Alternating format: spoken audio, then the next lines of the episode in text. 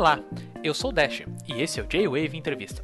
O objetivo desse programa é trazer até vocês uma visão de dentro das áreas de cultura pop, nerd e japonesa.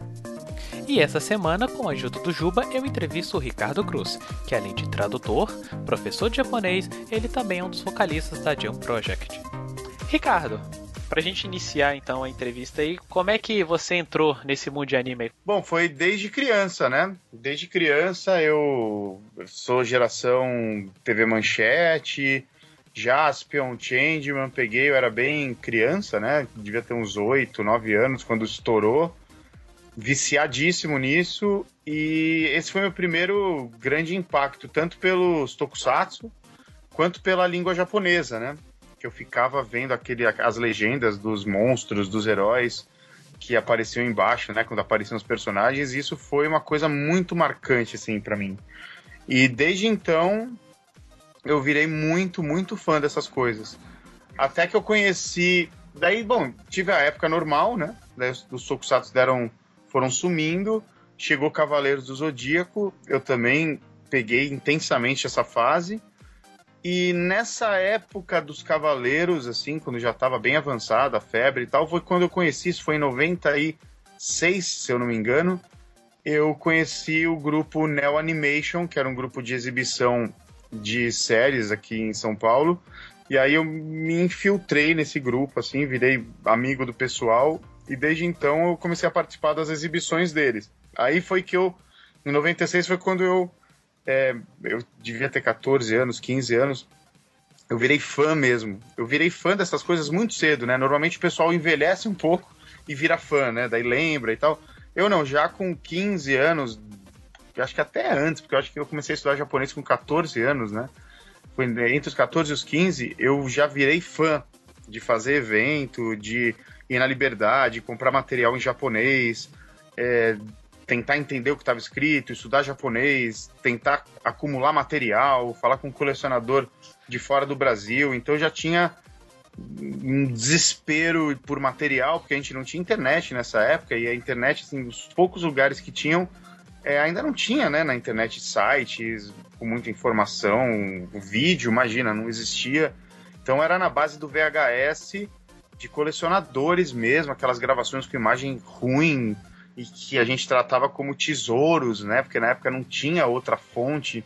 Foi mais ou menos nessa época que eu virei fã de Tokusatsu, fã profissional. Eu dedicava muito tempo a isso. Eu catalogava material, a gente fazia listas, né? Eu e o pessoal do Neo Animation, né? A gente tinha um grupo de amigos, a gente catalogava, fazia listas, fazia fanzine, e, e era, era um barato, era muito divertido essa época. Foi a época que eu conheci o Ricardo, inclusive, porque eu conheci Foi, né? o Ricardo na Neo Animation. Né, na época nem sonhava ver final de Charivan, de Scheider, e produções aí que passava na TV, né, na, na, Rede Globo, né, e na Record, e na, na Manchete, mas na, na Neo Animation era oportunidade única, né, a gente não sabia o que ia passar, tipo, a gente via a programação em fóruns e tal, e acabei que eu, me, eu lembro que eu me apresentei pro Ricardo naquela época que eu era fã do Ricardo, né? a gente molequinho, né? É. Era muito legal e eu acho que justamente esse mistério, né, de você não saber exatamente o, o quão fundo é esse, esse universo, a gente não tinha noção, né? Tinha uns livros de Tokusatsu na Liberdade, a gente teve, a gente tem sorte de, de ter vivido isso em São Paulo, né? Porque em São Paulo é onde está a concentração de japoneses no Brasil, né? É, no Rio de Janeiro não tem muita colônia japonesa, aqui em São Paulo tem muita, tinha muita livraria. Então a gente tinha como acessar alguns livros, algumas locadoras japonesas que eram né, de descendente para descendente, mas lá tinha tokusatsu. Então a gente tinha um certo acesso, mas a gente não tinha o, o conhecimento de quão fundo era esse universo. E isso era uma coisa que fascinava muito, né? Essa coisa do mistério. Meu Deus, tem uma série que nunca ninguém viu. E que, nossa, parece que um cara lá nos Estados Unidos tem uns episódios, que Kaider, sabe? Uma coisa que a gente via uma foto ou outra, mas era, eram coisas muito obscuras. E era esse aspecto arqueológico da, do fanatismo era uma coisa que, que teve um impacto na minha vida muito, muito, muito grande, assim, não só na minha, como do pessoal que me cercava na época, né? A gente desbravava mesmo a liberdade, a gente era uns garimpeiros, a gente, eu lembro uma vez que a gente conseguiu um catálogo antigo da colônia japonesa de lojas de, japoneses de coisas assim. E entre essas lojas tinha uma, lista de locadoras de vídeo da colônia, dessas que o pessoal gravava material no Japão, e eles alugavam aqui, não era nada oficial. E tinha uma lista desses lugares. E a gente lembra que ia marcando no mapa, assim, sabe? Tipo, é, caça ao tesouro mesmo. Marcando no mapa onde existiam esses lugares, e a gente pegava o ônibus, o metrô, e ia, tinha umas que já tinham fechado a gente foi em uma que o cara recebeu agências malucos, né? Falou, não, mas eu não tenho essa locadora, sei lá, há 10 anos. Não, mas você tem as fitas, a gente era super cara de pau. A gente pode olhar o, a casa do senhor. E ele deixou, o japonês deixou, a gente começou a revirar o, aquela montanha de entulho que era aquela locadora falida. A gente começou a achar bio, mano. Começamos a achar episódios de live, mano. E nossa, era, era, era muito era muito estimulante isso, sabe?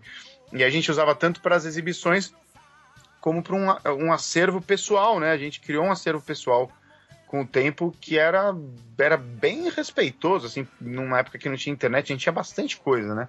E foi daí que surgiu a vontade até que eu resolvi ir morar no Japão e deu certo, né?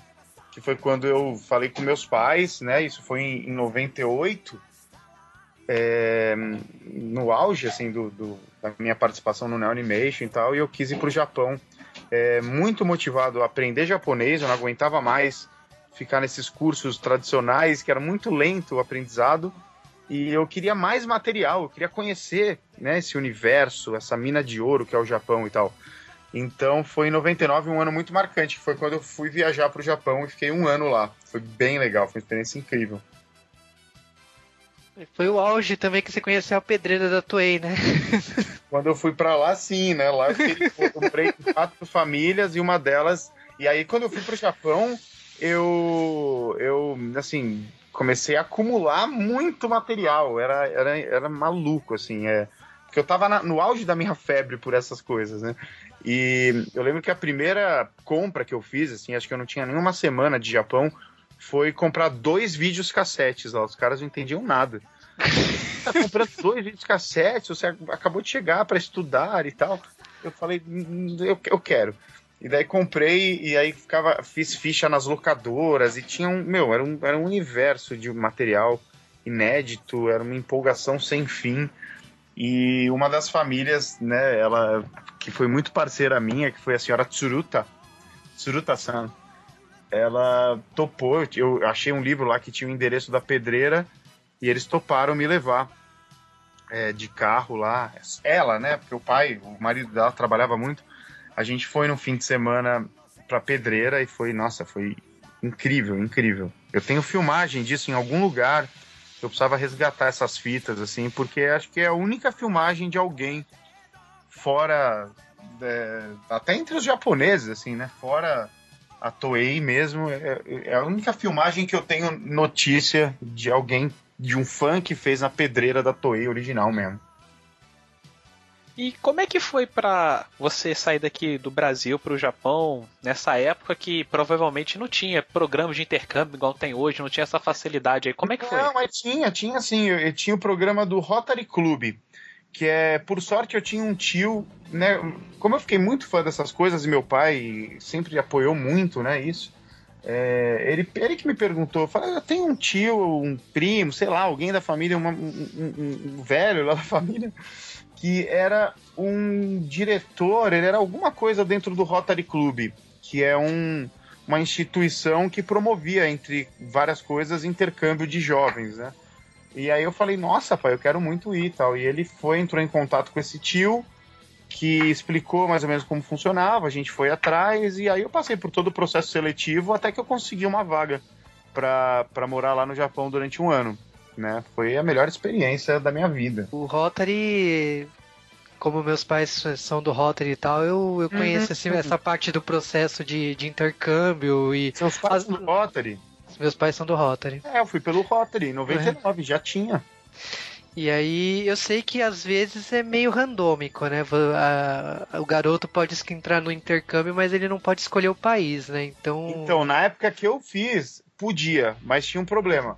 É, você fazia um processo seletivo, como se fosse um vestibular, né? Você fazia uma prova. Daí depois você fazia uma entrevista ao vivo com alguém. Uhum. E aí, num outro dia, dali um mês e tal, saía o resultado e saiu uma ordem de classificação quem foi melhor até quem foi pior. E aí reunia todo mundo num ginásio lá, numa quadra, uma arquibancada, e iam, iam falando na frente lá no microfone por ordem. Então, fulano de tal, você ficou em primeiro lugar, onde você quer ir? Ah, eu quero ir para o Canadá. Beleza, fulana vai para o Canadá. Segundo da lista. E ficava o dia todo, né? Eram muitas pessoas. E eu, tive, eu peguei uma, uma classificação boa nessa lista. Porque o que acontece, o que eles falavam na época, você, com o tempo, é, se você pega uma classificação ruim, os lugares mais disputados para fazer intercâmbio, eles vão acabando as vagas. Então vai sobrando outros lugares menos disputados. Japão tá nessa lista, né? O pessoal quer muito mais ir para o Canadá, para Nova Zelândia, para os Estados Unidos do que para o Japão. E eu peguei um, uma classificação boa. Ainda tinha. Todos esses lugares disputadíssimos tinha vaga ainda. E eu fui o primeiro a escolher Japão. Eu falei, eu quero ir pro Japão. Aí eu fui aplaudido, porque era um lugar diferente, as pessoas admiravam quem queria ir para um lugar, né, e tal. Aí foi uma comoção toda lá e tal. Eu fui o primeiro a escolher Japão naquele processo seletivo. Então era assim que funcionava, né? Não é que você não escolhia, você podia não ser capaz de escolher porque acabou a vaga, entendeu? Uhum. E aí quando você voltou, eu sei que você foi logo trabalhar na Conrad, né? Exatamente, eu voltei para cá em 2000, exatamente no comecinho de 2000, eu faço aniversário em janeiro, né? Então eu fui em janeiro pro Japão de 99 e voltei em 2000, janeiro. Aí eu trabalhei durante um tempo com Nelson Sato, é uma coisa que eu pouca gente sabe, eu falei pouco disso, mas eu, eu fiquei menos de um ano. Eu trabalhei quando o Nelson Sato estava na CNT, fazendo a sessão super-heróis com os filhos dele, que eram apresentadores, e passava Cybercop, Ultraman e passava Superhuman Samurai, se eu não me engano. O Fumano Kojiro também passava nessa época, né? Passava, será que na CNT também passava? Acho Era na sim, CNT. Né? E era tudo que o Sato tinha passava. Aí a gente trabalhou junto e eu fui redator desse programa. Eu escrevi o texto dos filhos dele lá. Eu, eu, eu lembro muito pouco dessa época. Muito, o, muito, os muito. apresentadores usavam umas roupas do Cybercore, aquelas roupas de polícia do Cybercore. Do Zack, né? É, né? Sim, eu lembro disso. Aí eu, eu comecei a trabalhar em paralelo com isso, né? Eu comecei a trabalhar em algumas publicações da editora Scala. Eu fiz uma revista chama, que chamava aprenda japonês com mangás. Eu não sei se é exato. Não, não, não, não. Chamava. Porque tinha a revista Animedo, né? Uhum. E eu fiz uma Animedo japonês. Tinha um nome, eu não me lembro, mas era um nome assim de aprenda japonês através de quadrinhos e tal. Foi a primeira experiência minha com ensino de japonês. Em 2000, imagina, faz, putz, faz, vai fazer 17 anos isso. É, foi muito legal.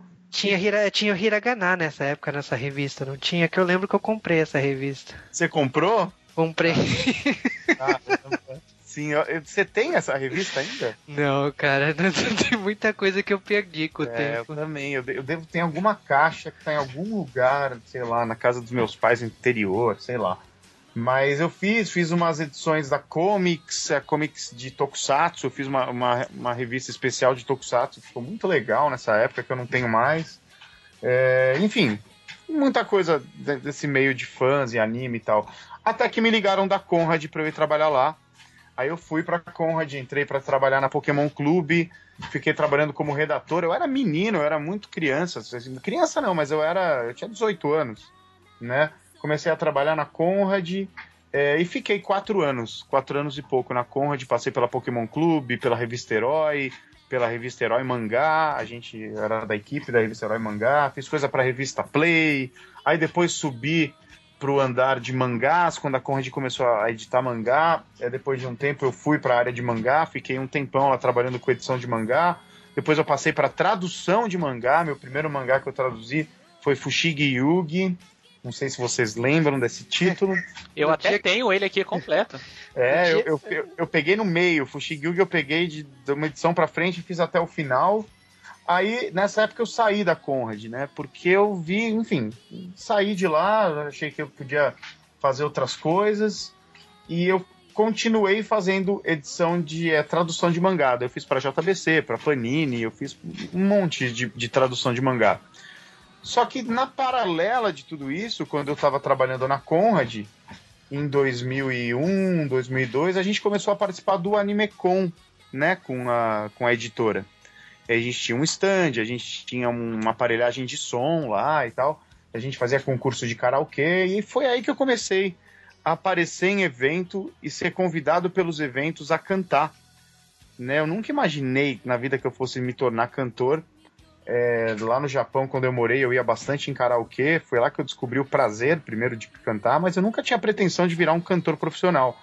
Mas quando eu comecei, quando eu voltei para o Brasil e comecei a cantar nos eventos, nos animeques livres, essas coisas, o pessoal começou a me elogiar e começou a pedir para eu fazer show nos eventos, no AnimeCon inclusive. E aí eu comecei a fazer show e meio que nessa época, 2001, eu acho que foi 2001, eu conheci o Takashi, né, o Takashi Chikasawa, e a gente, ele também cantava, era fã de anime, mangá, etc. A gente se reunia na casa dele toda quarta-feira eu me lembro até hoje, quarta-feira à noite, porque ele tinha uma, uma salinha lá, uma, uma edícula na casa dele, que era, tinha isolamento acústico, e ele tinha um aparelho de karaokê do Japão. A gente ficava lá conversando a noite inteira, cantando, era muito legal. E aí o Takashi tinha, tava vindo de uma outra área, ele estava vindo da publicidade, tinha uma grana para investir. Eu queria fazer um evento de anime, eu entrei nessa jogada, falei para ele que quando eu morei no Japão fui assistir Super Hero Spirits, fui assistir show de Hironobu Kageyama, era fã desses caras e eu me emocionava de uma maneira que eu achava que os brasileiros também todo mundo ia gostar. Ele topou, corajoso pra caramba, topou a minha ideia e investiu o dinheiro para trazer.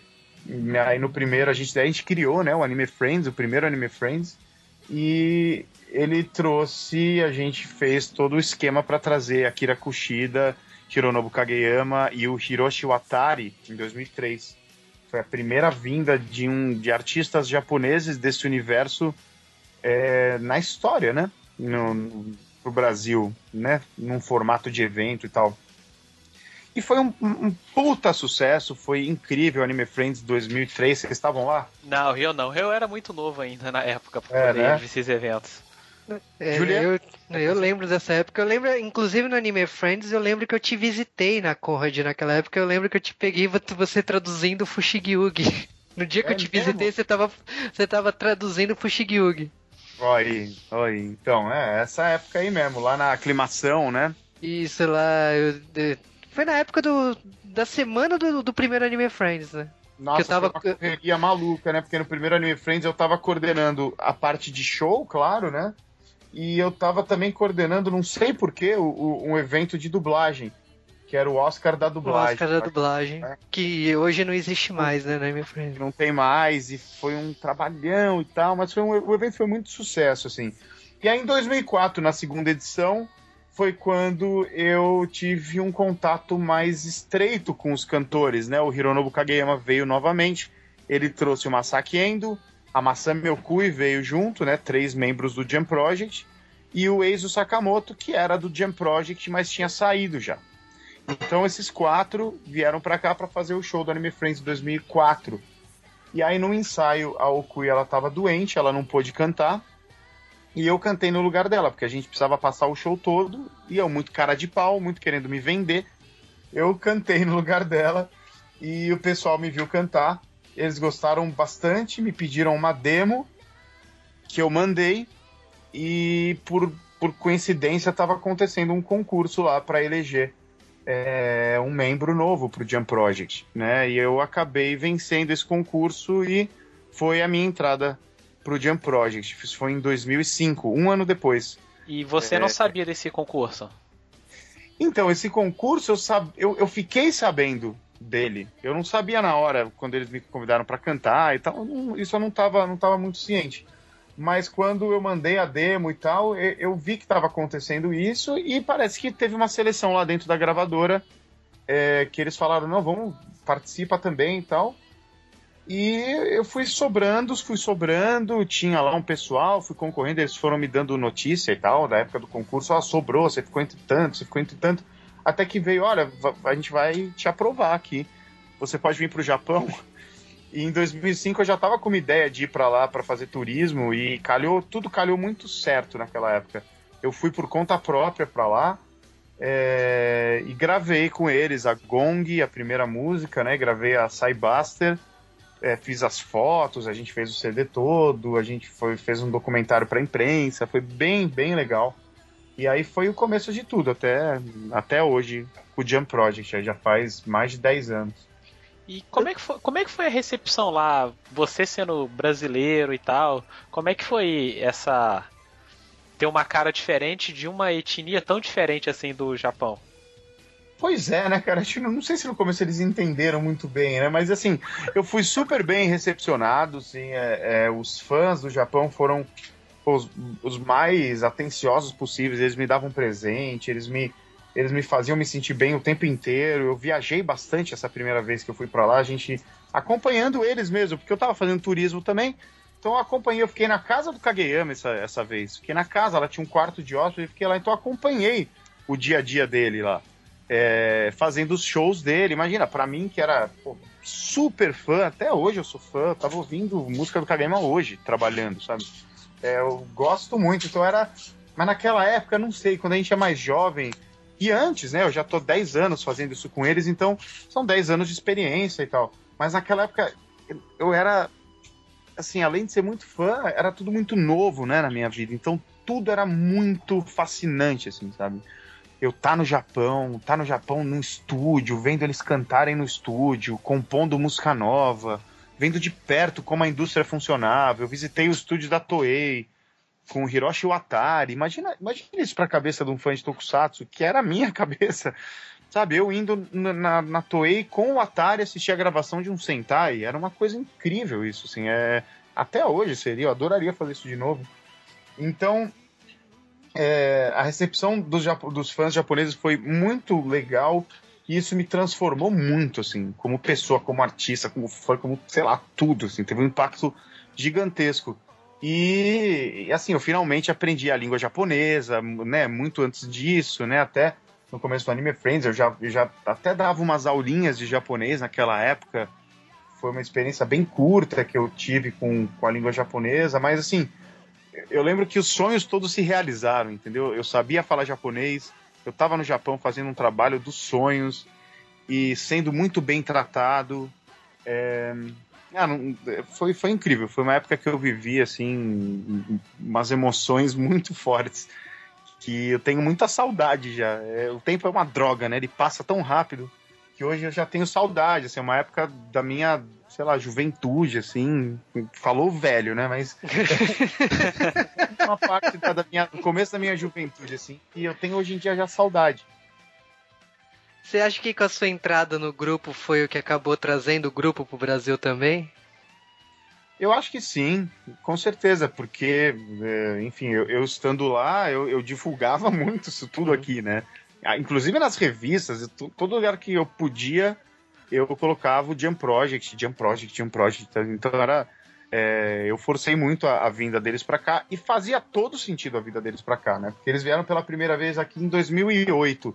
A banda já estava grande, já, já tinha muito fã também. Depois eles vieram mais umas outras vezes que estavam ainda maiores. Então é, eu posso ter feito o lobby assim deles para para eles virem para cá para ser chamado, mas é, depois a banda de uma relevância muito grande, né?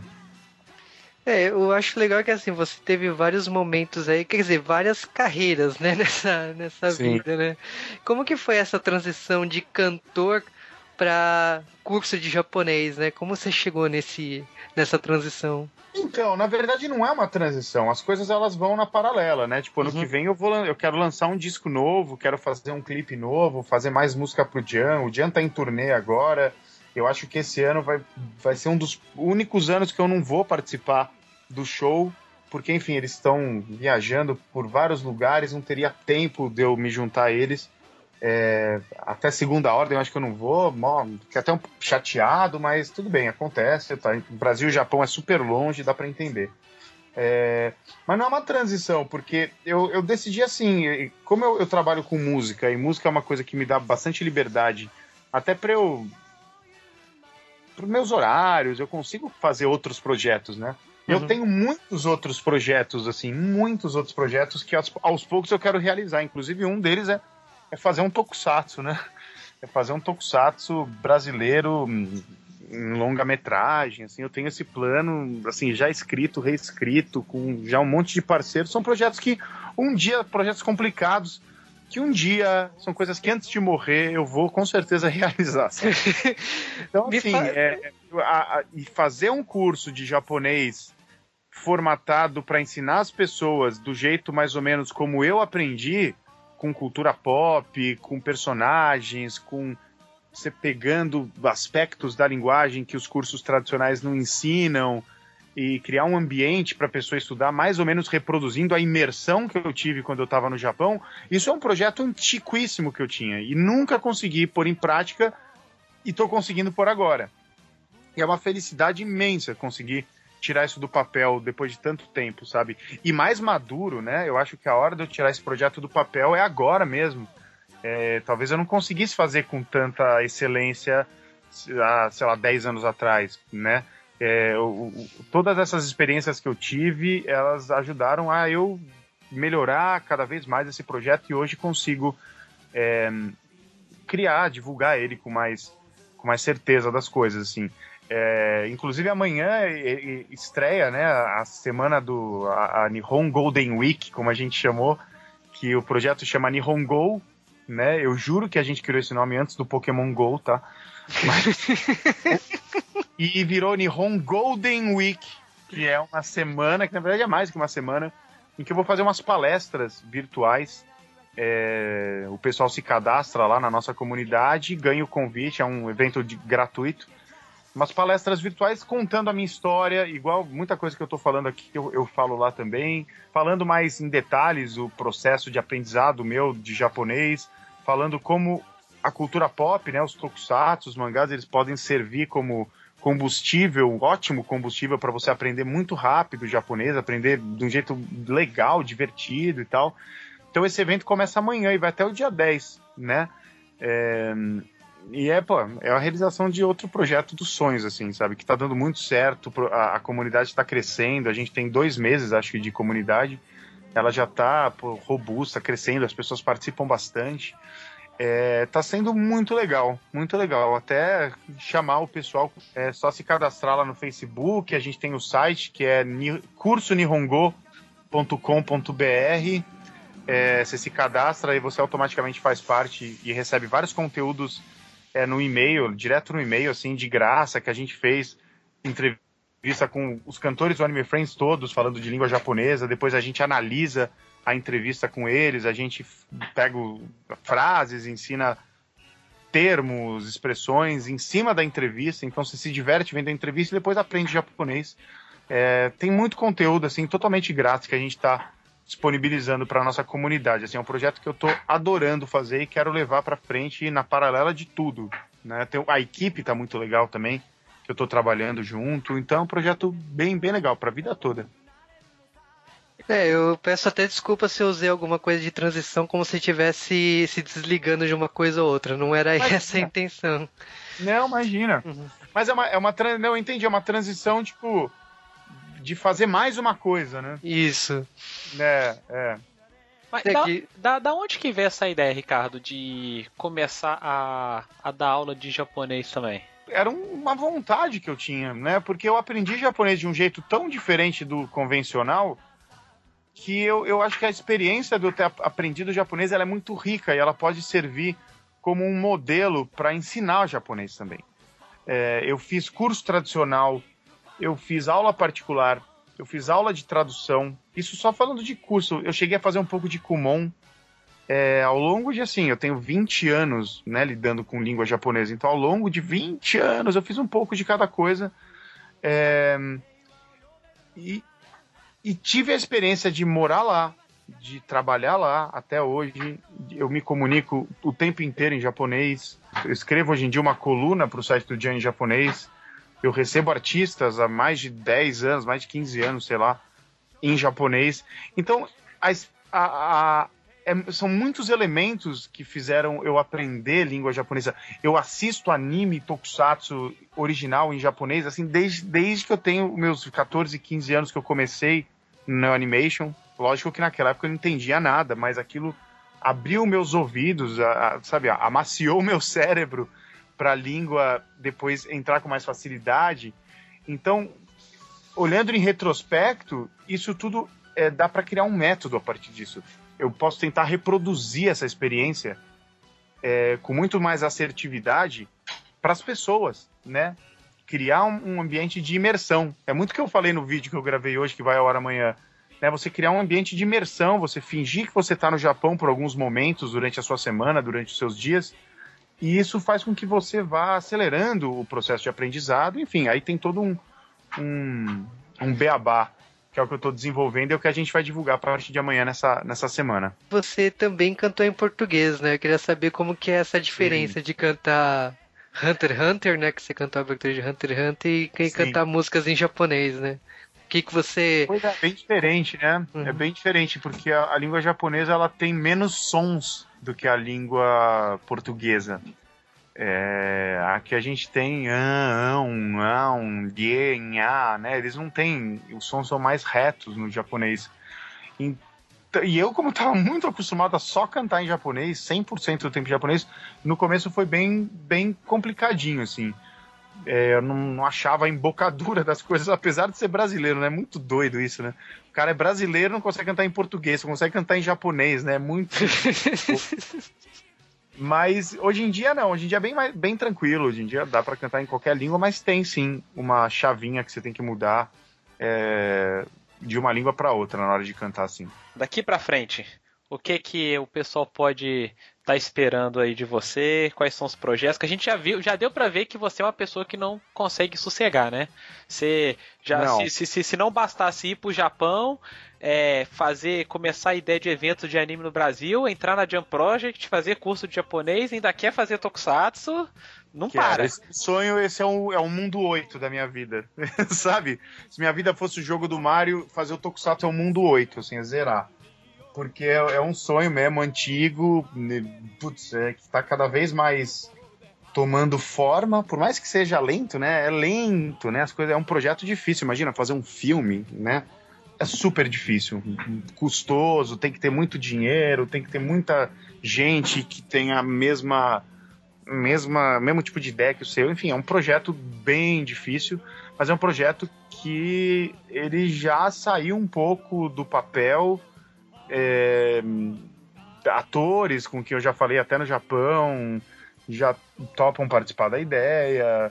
É, pessoas aqui do Brasil ligadas à área de cinema também estão estão meio que trabalhando junto comigo lentamente para conseguir maneiras de isso acontecer, a gente conseguir criar um material para de repente apresentar aqui. Sabe como que são projetos, né?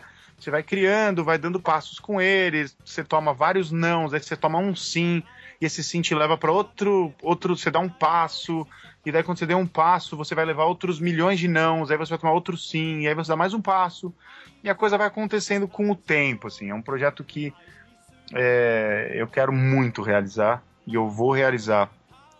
É, pode ser que seja daqui 10 anos, pode ser que seja daqui 3, pode ser que seja daqui 20, eu não sei.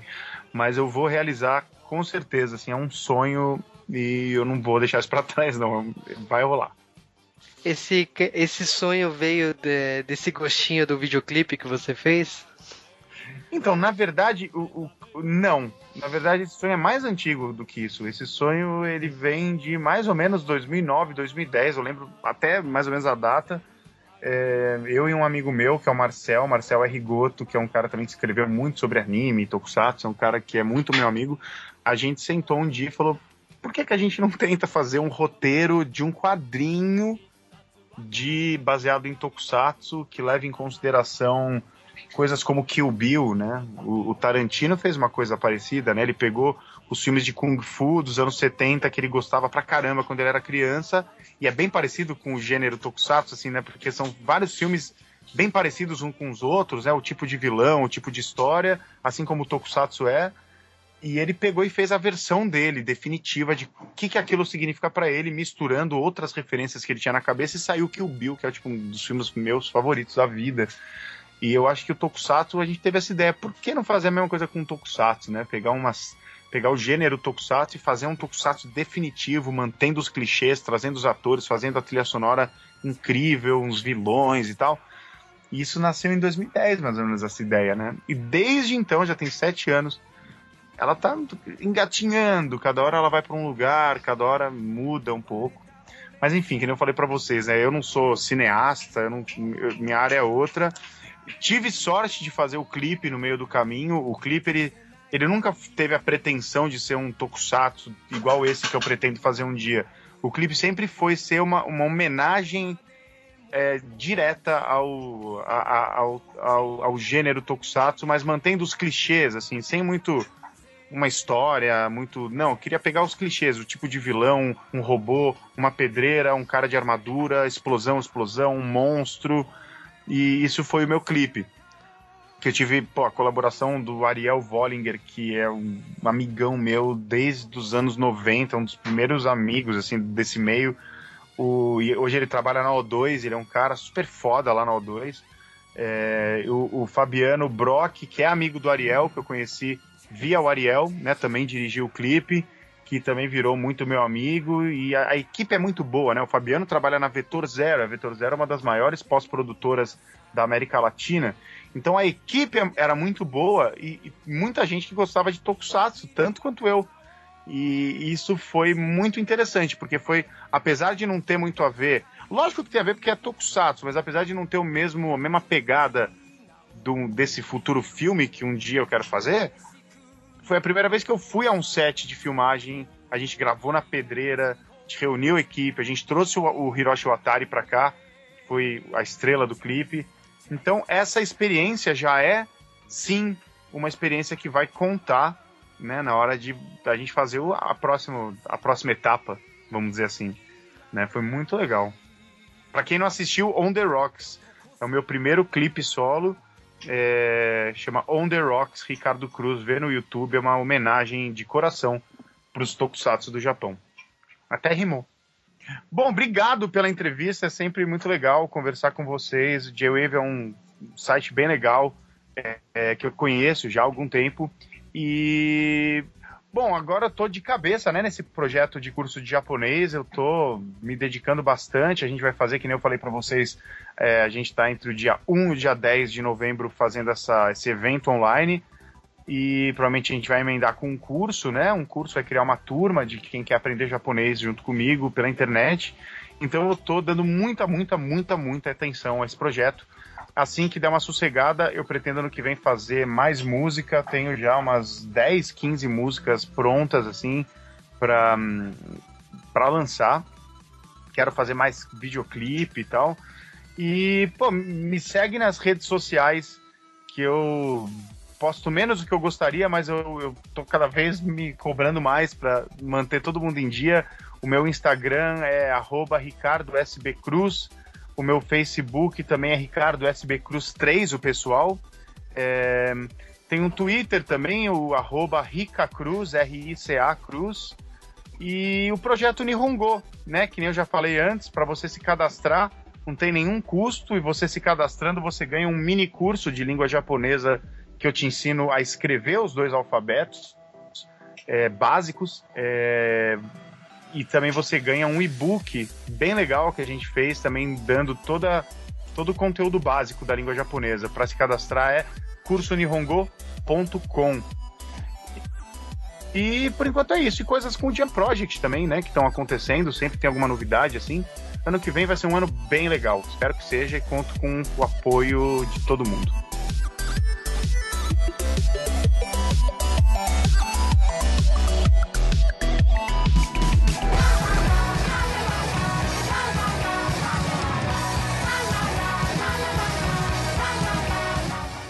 E sejam bem-vindos a mais um Correios do J-Wave. E eu tô com uma voz muito gripada, cara. Cara, a sua voz até o Bem-vindos ao J-Wave, eu pensei até que tava gravada.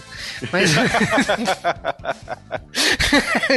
Mas falando sério, mais uma semana, mais uma semana de polêmicas. Ai, ai, por que, que as semanas todas tem que ser assim? Por que, que nós não podemos ter uma semana chata, sabe? Nada acontece, feijoada. Não, feijoada acontece na quarta-feira e no sábado, mas é, enfim. O Juba tá desinformado de todos os memes, cara. Eu acho que eu devo ficar feliz com isso, né? Não sei. mas o que, que você manda essa semana? Eu mando que eu comprei o Dragon Ball Xenoverse errado, cara, mas não importa. Você comprou o segundo? Eu comprei o primeiro.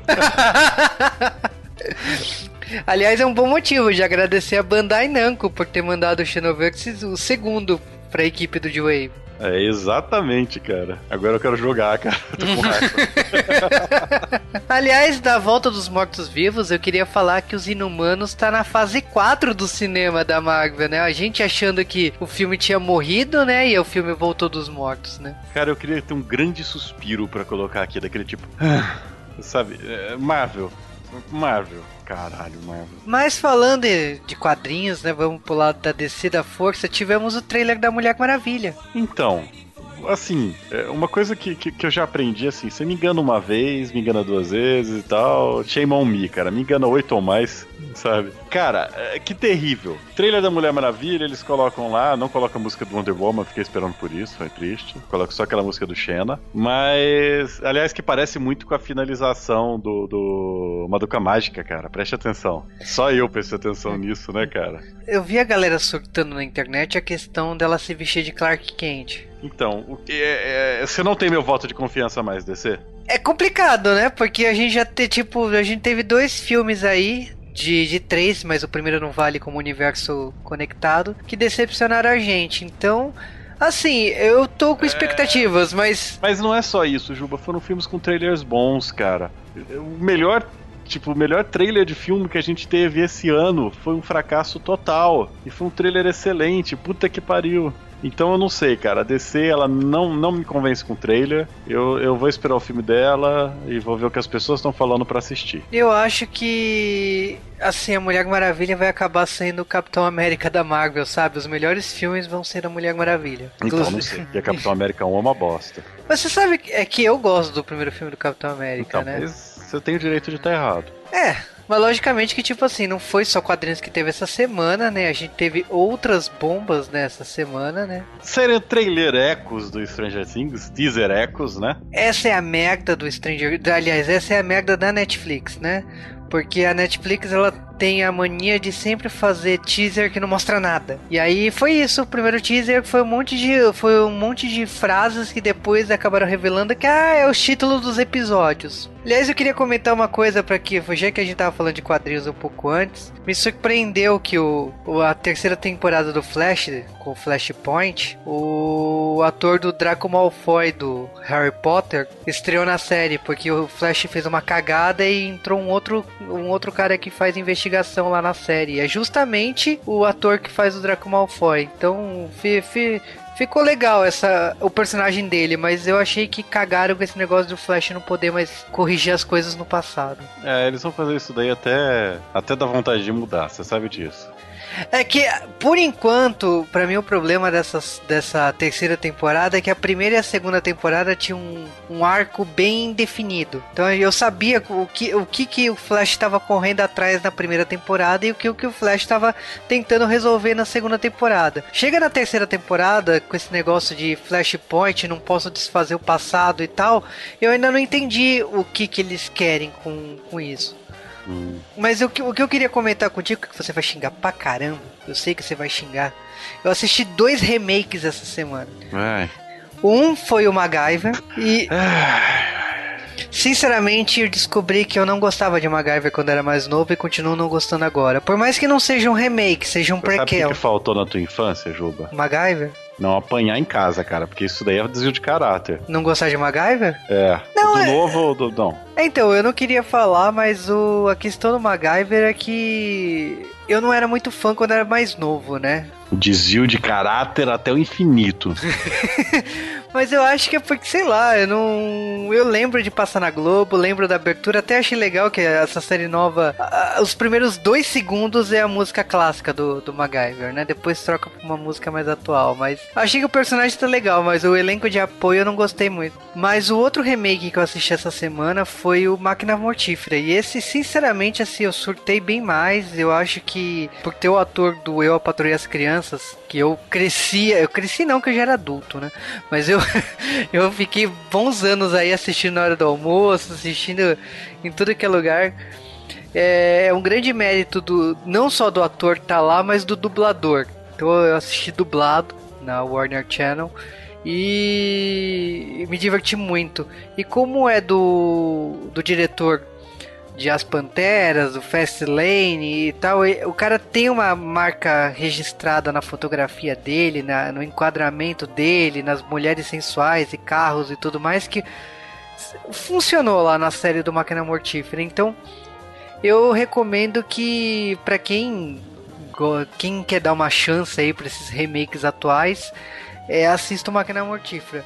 O único... E para que, pra quem, pra quem como eu que prefere a obra-prima de Richard Donner, eu vou ignorar completamente isso daí e comprar o DVD do Máquina Mortífera de novo. Mas o, o ator do MacGyver já confirmou que ele vai aparecer na segunda temporada da série, o MacGyver original, então... O que é uma péssima notícia, cara. Significa que vai ter mais de uma temporada. Sobre o Máquina Mortífera, eu sei que deu tanta audiência que aumentaram a quantidade de episódios da temporada. Foi, enfim. O único remake que eu ainda não assisti dessa, dessa onda de. Aliás, são, do, são duas séries que são remakes que eu ainda não assisti: é O Exorcista e a série do A Hora do Rush. Então, é, essas duas séries eu ainda não assisti. Prometo que vou buscar para ver se presta ou não. Vi muitos elogios para Exorcista, mas eu não entendo como vão prolongar tanto aí a plot de Exorcista, né? Eu acho que vai ser uma série só sobre padre exorcizando e coisa do tipo, né? Mas vamos lá direto pros e-mails da semana. Então, o primeiro e-mail é e-mail do Yoshi Ohashi e ele tem 21 anos de Jundiaí. Ele é podcaster também, ele é do Senpaicast, o que significa que é um podcast veterano. O órfão. Essa piada é muito horrível. ele comentou do Trent Busan, o Invasão Zumbi, e ele falou algumas coisas sobre pontos do filme, né? Que ele falou da namorada do gordinho, né? O, o que usou, que é o Psy, dentro do banheiro. A vida da protagonista, do protagonista também fugir no banheiro e, e tudo mais. Ele falou das atuações medíocres coreanas e tal. Cara, atuação asiática em geral não é só coreana, é japonesa e, coreana e alguns países aí ali próximos, é a Ásia em geral em si. Elas são muito caricatas, então eu não acho que tipo assim ela é medíocre, ela é natural para aquele país porque ele se expressa de aquela maneira. Então é uma forma de se expressar, de atuar diferente da gente, né, do ocidente, né? Então, por isso que eu não, eu, eu não considero medíocre, mas eu entendo que quem assista poucas produções da Ásia, realmente quando olha para aquilo e fala, nossa, o cara tá atuando que nem a bunda dele, mas é eu, eu não vejo problema nisso, entendeu? Então, eu tenho trabalhado agora com japoneses originários do Japão e várias das coisas que você vê em televisão, que você vê aquelas overreaction de japonês, sabe? Você mostra uma coisa, cara, oh! Isso acontece, cara. Isso acontece muito. É muito assustador. Se acontece alguma merda na sala, o cara cai no chão, né? Cara, não, isso aí eu ainda não vi, cara. Mas os caras dão umas abaixadas, eles abaixam a cabeça. Eles, oh! eles falam tudo aquilo lá empolgado. Tudo aquele jeito lá que você vê em filme, você fala: Caraca, velho, é assim mesmo. Eu tô num anime. É, então, é. por isso que quando eu vejo alguém reclamando da atuação e tal, tipo, cara, eu não sei, é que eu converso com japoneses, eu estudo japonês, eu acabo, você acaba encontrando asiáticos em geral, assim, se expressando com eles, eles falam daquele jeito, então eu não, não consigo de falar, nossa, é ruim. Não, é o jeito deles de, de falar, de conversar e tal, então de boa, né? Mas eu gostei das suas pontuações aí, então, cara, eu acho que realmente é um bom filme, mas nunca nenhum filme vai ter pontos, é, 100% pontos positivos. Pode prestar atenção aqui no Joe que a gente sempre fala de pontos negativos da produção. Acho que é impossível, não tem nenhum filme que tenha só pontos positivos. Jurassic Park. Não, até Jurassic Park tem seus defeitos. Herege. Rei Leão também tem seus defeitos. Herege. Mas vamos lá. Agora é e-mail do Rafael Taira. E ele comentou que ele gostou muito do podcast de Samurai Flamenco. Acho que ele tá fazendo alguma maratona aí que faz um tempinho. E ele ouviu lá o Samurai Flamenco, falou de carê, que é no podcast eu lembro que o Nerdmaster não sabia o que era carê.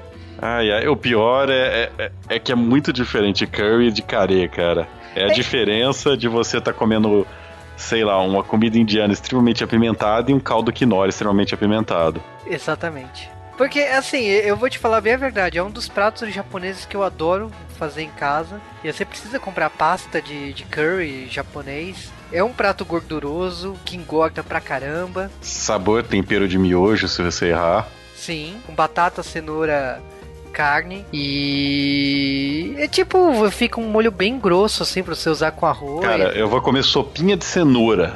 E o cara me falando um negócio bom desses aqui. Eu tava sacaneando, né? Ninguém mandou fazer dieta.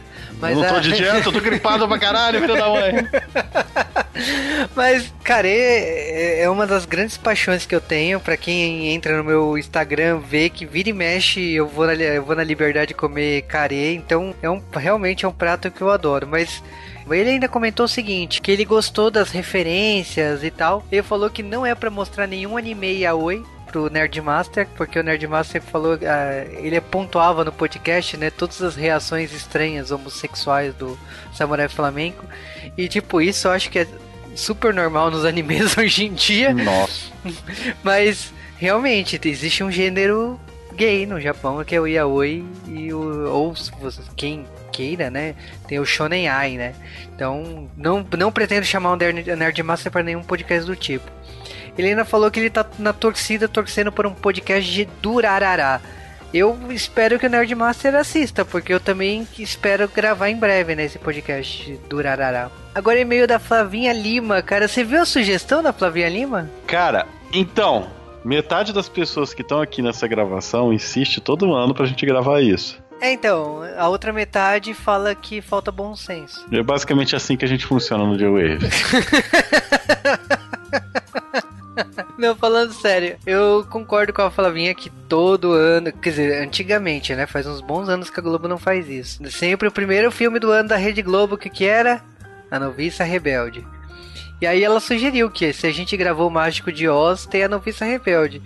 Noviça Rebelde tá na nossa lista de filmes, mas tipo, assim, a minha luta no J-Wave tem filmes mais importantes para mim, como Cantando na Chuva. E o Cal sabe disso. Então, mas Musicais. musicais, musicais. Eu quero, eu quero. O J-Wave precisa de um musical de verdade. Porque teve alguém aí que fez prostituição de musical com atriz de estofado. Tô falando de você. Eu sim, da Cher, eu lembro do filme da Cher e da, da Guilheira, né? Que a gente. Por quê? Que, Juba? Por quê? O que, que aconteceu aquele dia? Você amanheceu e falou, agora é o dia do Sacanation. É, mas a gente gravou Rock of Ages, a gente gravou tanto musical que, enfim. não honrou as coisas, mas tudo bem. Ela ainda comentou ainda sobre algumas coisas sobre turbulências da vida dela e tal, e que ela foi conhecendo cada membro do Joe né? O Juba, o Cal, o Stantes, a Camis, o Rony e tal. E por causa da gente, ela começou a assistir Cavaleiro Zodíaco. Não foi por causa da gente, desculpa, mas não foi. Então, é, não tem fã de Cavaleiro do Zodíaco nesse ambiente aqui.